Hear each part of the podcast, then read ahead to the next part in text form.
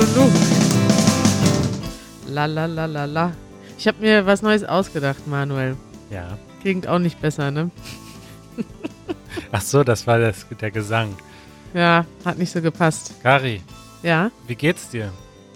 äh, mir geht's gut. Aber ich habe gerade festgestellt, dass ich null Ahnung habe von dem französischen politischen System.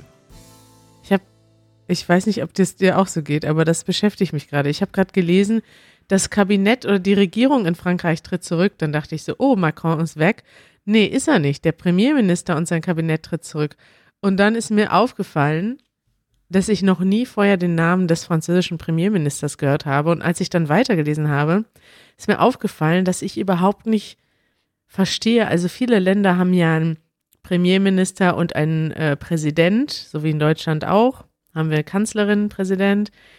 Und ich habe in vielen Ländern, weiß nicht, in England, Polen, Italien, da habe ich zumindest so grobes Verständnis davon, wie es funktioniert.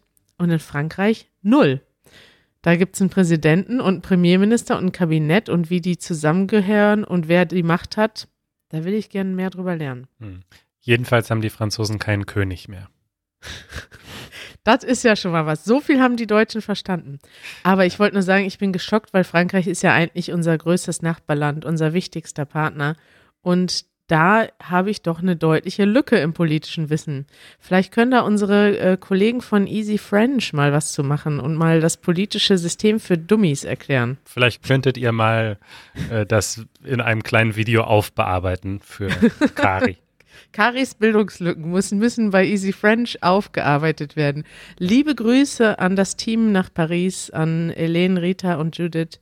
Die haben jetzt gerade einjähriges Jubiläum gefeiert. Wusstest du das? Ja, und die machen uns langsam Konkurrenz, was so die Abonnentenzahlen betrifft und so. Ja, Easy French wächst schneller als Easy German. Da müssen wir uns dran gewöhnen, Manuel.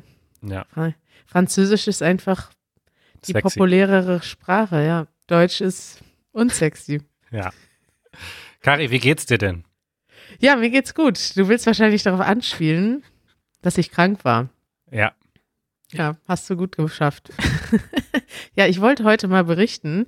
Ich habe nämlich diese Woche, ich hatte so Schmerzen in der Lunge und Atembeschwerden, ne? oh je. Und dann wollte ich so Montag einfach so mir nichts, dir nichts zu meinem Hausarzt gehen, wie ich das sonst so mache, wenn ich äh, Beschwerden habe. Ja. Dann ist mir aufgefallen, bei dem Hausarzt steht ja ein dickes Schild an der Tür. Wenn Sie folgende Beschwerden haben, kommen Sie bitte nicht rein in die Praxis. Dann ist mir aufgefallen, das sind ja auch äh, Corona-Symptome, ne? Ja. So Atemnot oder äh, Kurzatmigkeit. Ja, ich habe jetzt überhaupt nicht dran gedacht, dass ich Corona haben könnte. Habe ich auch nicht. Ich habe das, ich spoiler das jetzt schon mal. Schade, ich dachte, du spannst uns jetzt auf die Folter. Nee, das mag ich. Also ich habe es jetzt gerade aus Versehen verraten, aber ich mag das auch nicht. Das ist ja, Okay. man soll ja mit solchen Themen nicht ähm, Ja, das stimmt. spielen. Ist ein ernst, es ist ein ernstes Thema. Du hast recht. Es ist wirklich ein ernstes Thema und mir ist das aber da zum ersten Mal aufgefallen, was das ja auch fürs Gesundheitssystem jetzt bedeutet. Das heißt ja, alle Leute, die jetzt Symptome haben, die ähnlich sind, und das sind ja tausende Leute jeden Tag, Ja. die können ja jetzt nicht zum Arzt gehen. Und ja, dann habe ich, ich habe dann angerufen bei der Praxis, jetzt war mein Hausarzt auch noch im Urlaub, aber mir wurde dann sofort von der ähm, Sprechstundenhilfe, die dann als Ersatz da saß, gesagt, ich solle doch mich an die Corona-Hotline wenden. Das habe ich dann auch gemacht und da wollte ich mal die Erfahrung teilen, weil das ist ja etwas, was wahrscheinlich noch nicht so viele gemacht haben. Und ähm, Ja. Und das hat sich ja, glaube ich, auch ein bisschen geändert, weil ich hatte diese Corona-Hotline auch mal angerufen. Das ist jetzt mittlerweile schon zwei oder drei Monate her. Und damals war es noch so, also die Antwort, die ich bekommen habe, war, äh, kommen Sie gerade aus dem Ausland, aus einem, also so nach dem Motto, kommen Sie gerade aus Italien oder China? Ähm, nein, okay, dann ähm, bleiben Sie einfach zu Hause, aber es gibt keinen Test. Und Ja. das hat sich mittlerweile, glaube ich, ein bisschen geändert, oder? Ja, weil damals gab es ja noch gar nicht genügend äh, Testkapazitäten und man Ja. hat dann eben geguckt, dass man die Tests nur denen zugänglich macht, die wirklich aus einem Also, Risikogebiet kommen. Aus einem Risikogebiet. Ja, das ist ja witzig, weil jetzt gibt es ja wieder Risikogebiete und es gibt auch deutsche Risikogebiete. Ja. Und ich kann das schon verstehen. Wir haben in Deutschland, glaube ich, ziemlich hohe Testkapazitäten, auch im Vergleich zu anderen Ländern. Aber natürlich kannst du nicht jeden Tag Leu alle Leute testen lassen, die gerade getestet werden wollen. Und es macht ja viel mehr Sinn, ähm, gezielt zu testen. Und das ist auch in Deutschland gerade eine große Diskussion, weil jetzt zum Beispiel Bayern, der Ministerpräsident von Bayern, Markus Söder, der profiliert sich ja gerne politisch, der hat jetzt gesagt, in Bayern darf ab jetzt jeder jederzeit getestet werden auf Krankenkassenkosten. Das ist ja noch das Zweite. Das kostet ungefähr so ein Test, wenn man den selber macht, kostet 60 oder 70 Euro. Und in Deutschland übernimmt das die Krankenkasse, wenn man Kontakt hatte zu einer Person oder Symptome hatte. Und der Söder hat jetzt gesagt, nö, wir machen das einfach für jeden, weil jeder will ja gerne Sicherheit haben. Aber die andere Frage ist, wie sinnvoll ist das? Und das wird zum Beispiel gerade in Deutschland diskutiert, weil ähm, ist das wirklich sinnvoll, dass jeder, also wenn du jetzt immer getestet werden könntest, also dann gibt es ja ganz viele, die wahrscheinlich aus reiner Vorsicht oder Panik auch jede Woche zum Arzt gehen und sich testen lassen. Und dann wiederum verliert man vielleicht ein bisschen den Fokus auf die eigentlichen Hotspots gerade. Ja, auf jeden Fall habe ich dann bei der Hotline angerufen. Da war so ein Typ, der schien gar nicht so informiert, aber der wusste zumindest, der hat dann irgendwie gesagt, so ja, ich könnte mich ja da und dahin wenden, aber da gibt es auch Wartezeiten und so. Der hat mir dann aber gesagt, ich soll mal beim Gesundheitsamt anrufen. Also es gibt eine Hotline in Berlin, glaube ich, Ja. so eine generelle Hotline. Da habe ich ungefähr fünf Minuten gewartet. Und dann gibt es noch eine Liste, die steht auch direkt, diese Telefonnummern stehen direkt da drunter, unter der Hotline, wenn man das mal googelt. Und zwar hat jeder Bezirk nochmal ein eigenes Gesundheitsamt. Und wir wohnen ja im Bezirk Pankow. Dann habe ich also beim Gesundheitsamt in Pankow angerufen. Und da gab es gar keine Wartezeit. Ich bin direkt drangekommen, da war eine nette Frau dran. Und die hat mich dann erstmal ausführlich beraten. Ja. Habe ich so gesagt, was meine Symptome sind, habe ich gesagt, ich wollte jetzt eigentlich zum Hausarzt, ich habe jetzt keinen Corona-Verdacht, kenne auch niemanden, der das hatte ähm, und habe das jetzt auch schon so, die Symptome seit ein, zwei Wochen und ähm, ob ich dann da nicht zum normalen Arzt gehen könne. Sie meinte, nee, wäre besser, sich erstmal abzuklären. Und dann hat sie mir mehrere Praxen genannt, wo man einen Test machen kann. Und das war für mich neu. Ich dachte, dass man zu einem, es gibt ja so Krankenhaus, Krankenhäuser, die Tests machen und auch so Drive-Thrus. Ja. Es gibt in Berlin tatsächlich nur einen Drive-Thru, der ist irgendwo in Mitte. Da kann man dann mit dem Auto reinfahren, dann wird dir so eine Pipette in den Hals gesteckt und dann fährst du wieder raus. Ja. Die Ähm, Drive-Thrus heißen bei McDonalds in Deutschland übrigens Drive-In, weil die Deutschen Ach, nicht. Drive-Thru aussprechen können. Stimmt, der heißt, stimmt. Ja, das heißt auch Drive-In eigentlich, das Ding in Berlin. Ja, auf jeden Fall hat sie mir dann gleich mehrere Adressen genannt und das hat mich überrascht. Dann, ich kannte nur, also wenn man das auch googelt, dann bekommt man so sechs Kliniken genannt in Berlin. Ja. Und dann kann man halt zur nächsten hinfahren und dann meinte ich so, ja, was ist denn mit dieser Klinik hier in Prenzlauer Berg? Und sie meinte, ja, nee, da gibt's so lange Wartezeiten, da sitzen sie so lange im, im Wartezimmer, das wollen sie ja nicht. Ich so, nö, das will ich nicht. Und dann hat sie mir ähm, Privatpraxen genannt und dann habe ich da angerufen bei der Praxis, das war eine Handynummer witzigerweise, und sagte, ja, ich würde gerne einen Corona-Test machen. Dann meinte sie, ja, dann kommen sie morgen früh um neun. Und dann war das tatsächlich so um neun, da waren einige Leute, da wurde ich nochmal nach Hause geschickt, aber ich habe dann tatsächlich am gleichen Tag noch einen Test gemacht und dann äh, zwei Tage später online das Ergebnis bekommen. Ganz schön lang, oder? Zwei Tage? Ja, schon, aber ich habe dann gesehen auf dieser Seite von dem Labor, die das ausgewertet hat, die haben offensichtlich einmal am Tag alle Ergebnisse online gestellt und ich war dann offensichtlich in dem Cut gerade, der in den nächsten Tag ging. Also die haben wahrscheinlich alles von einem Tag ausgewertet und am nächsten Morgen online gestellt und mein Test ist wahrscheinlich erst am Nachmittag reingekommen. Interessant auf jeden Fall, weil die haben nämlich alle Ergebnisse online gestellt. Das heißt, die haben sich da nicht die Mühe gemacht, in dem Labor eine Suchmaske zu entwickeln, wo ich meine Nummer eintrage, die ich bekommen habe. Und dann kommt die Antwort für die Nummer, sondern die haben einfach eine PDF online gestellt mit allen Testergebnissen von dem ganzen Labor von dem Tag. Ja, ist wie an der Uni, da hängt einfach eine Liste mit allen Matrikelnummern von allen Studenten und den Noten. Und dann sucht man seine Matrikelnummer und dann steht die Note daneben.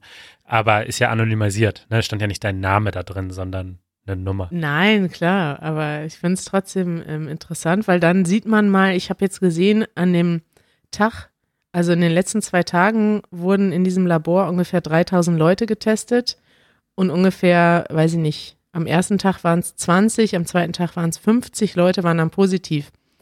Das ist ja aber auch schon mal interessant zu wissen zur Verbreitung. Das heißt, über 1000 Leute haben pro Tag, zumindest was dieses Labor auswertet, ich nehme an, dass es mehrere solche Labore in Berlin gibt. Da kommen also tausende Leute hin mit irgendwelchen ähnlichen Symptomen und nur ganz wenige von denen haben im Moment tatsächlich Corona und viele haben irgendwas anderes. Ja, aber irgendwo auch logisch. Also wenn jetzt wirklich je alle, die du testest oder sehr, wenn, wenn jetzt 90 Prozent der Leute, die du testest, positiv wären, dann läge ja der Verdacht nahe, dass viele Leute auch nicht getestet werden, die auch noch positiv sind.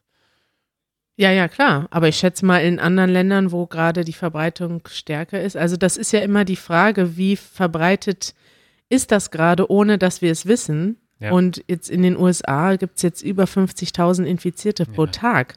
Das ist ja eine wahnsinnige Nummer. Und in anderen Ländern ist die Verbreitung auch relativ hoch.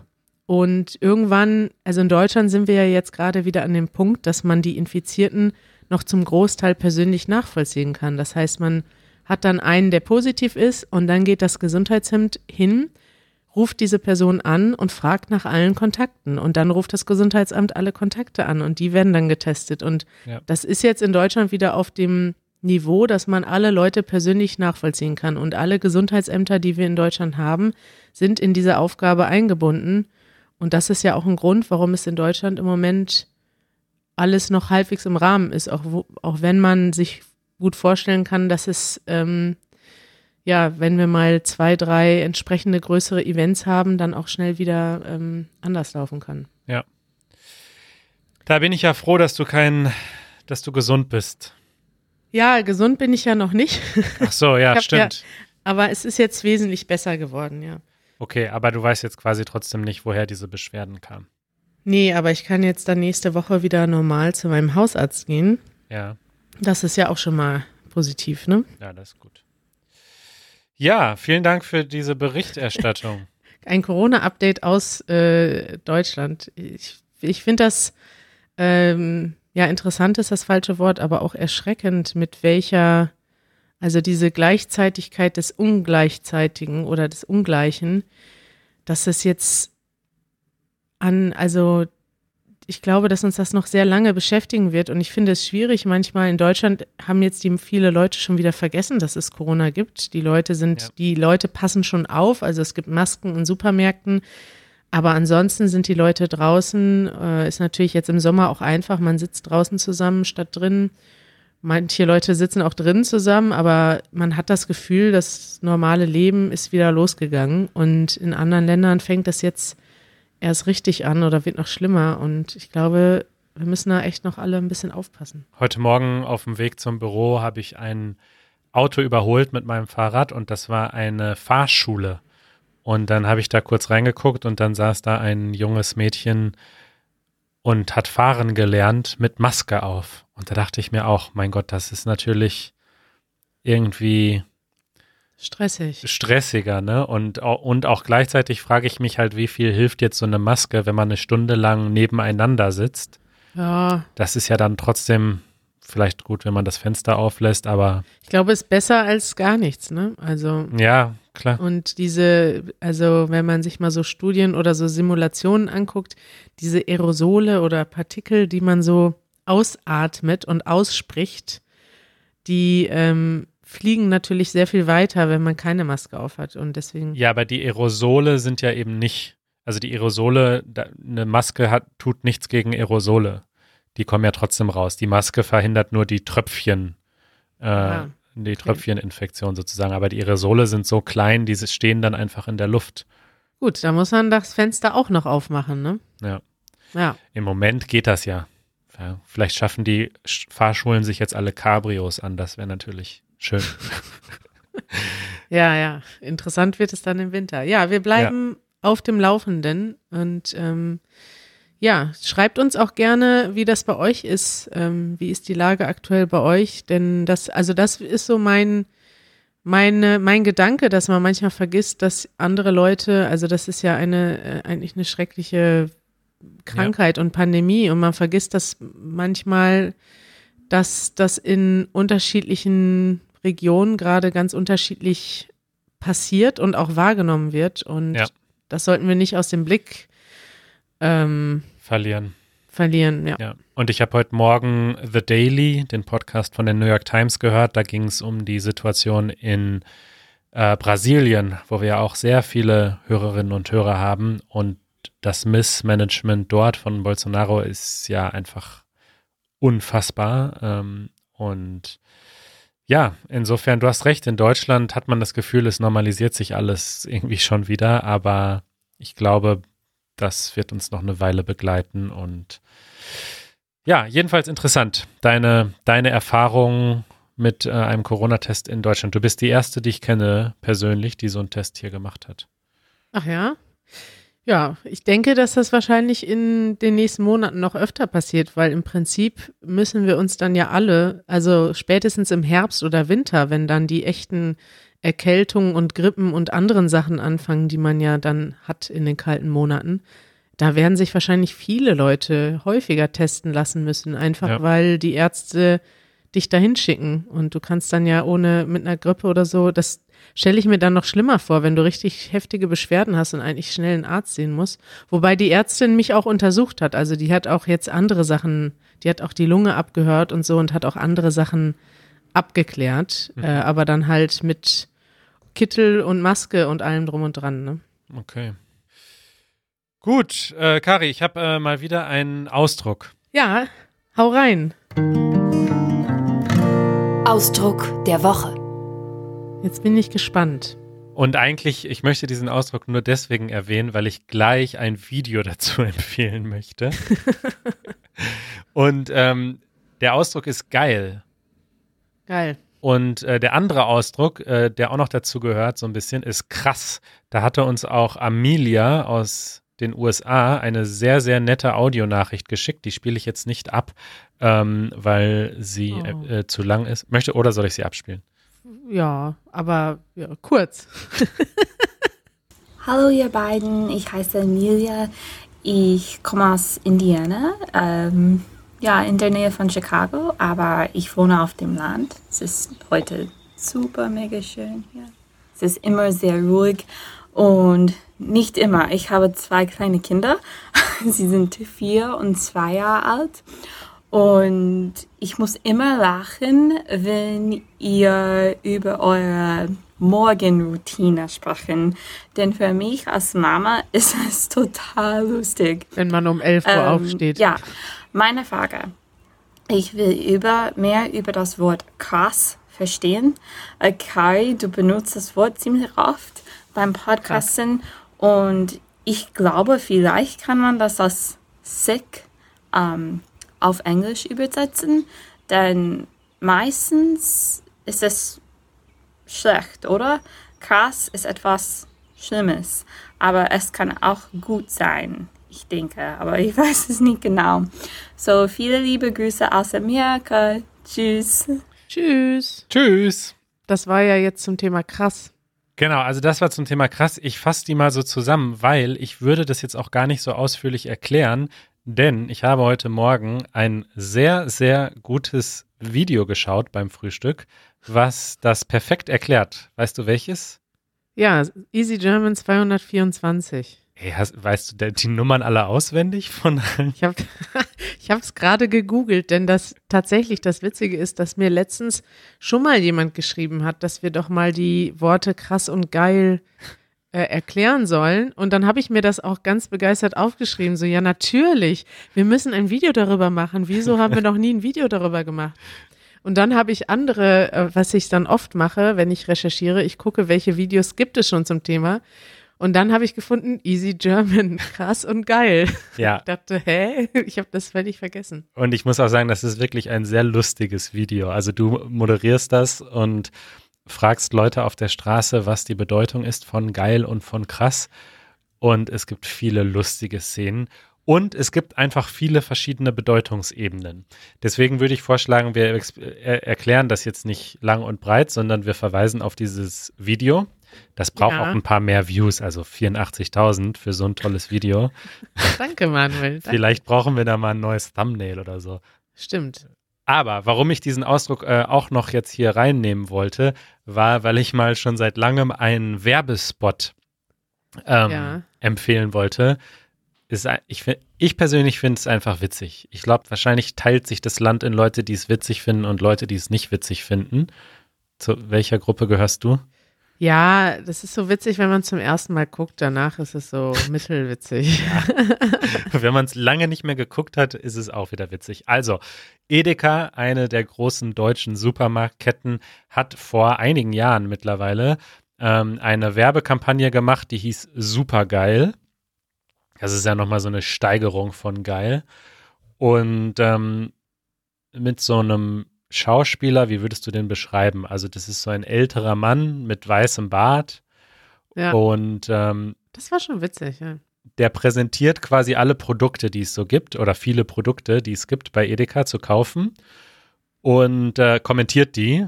Und sein Kommentar ist eigentlich immer der gleiche. Der sagt einfach, dass das Produkt geil ist. Also der sagt so. Äh, vielleicht können wir das einfach mal anspielen, oder? Das ist ja, Ja. Werbung.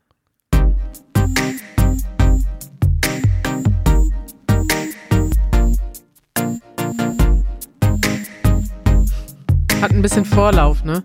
Ja,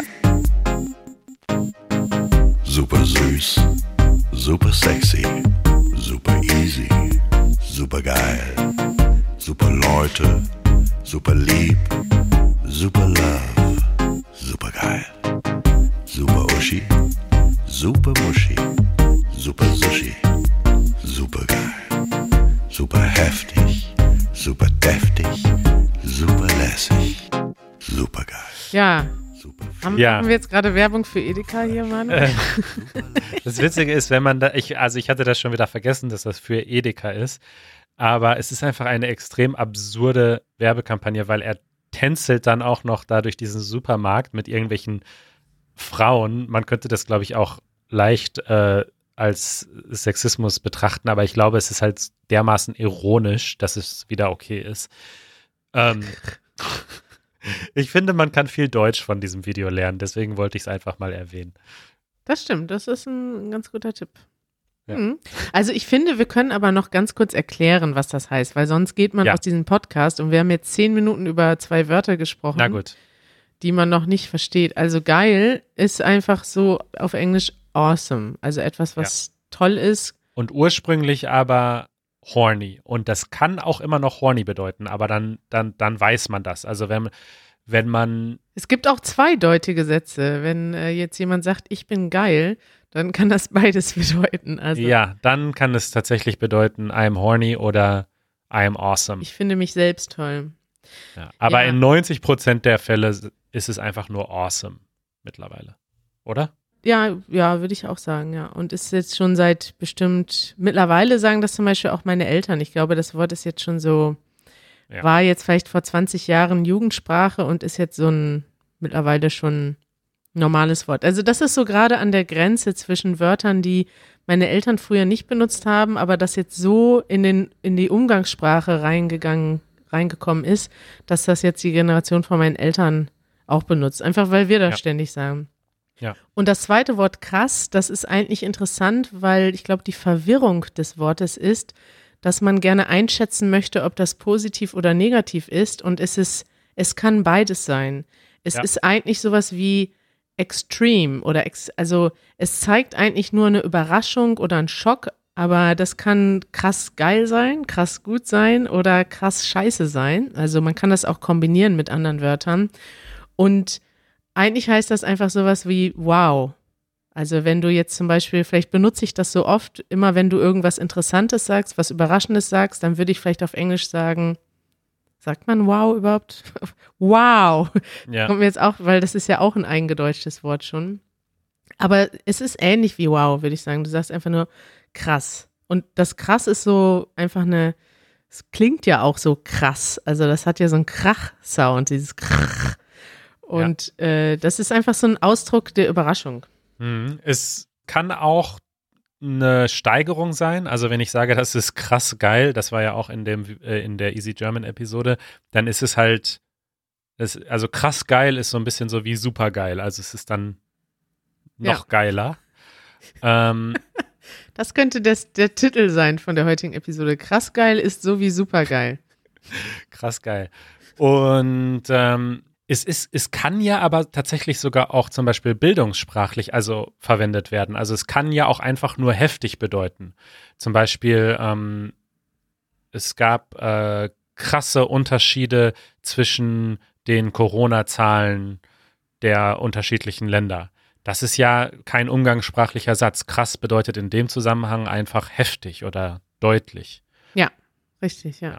Das ist dann weder negativ noch positiv. Es ist einfach nur überraschend oder schockierend, ja.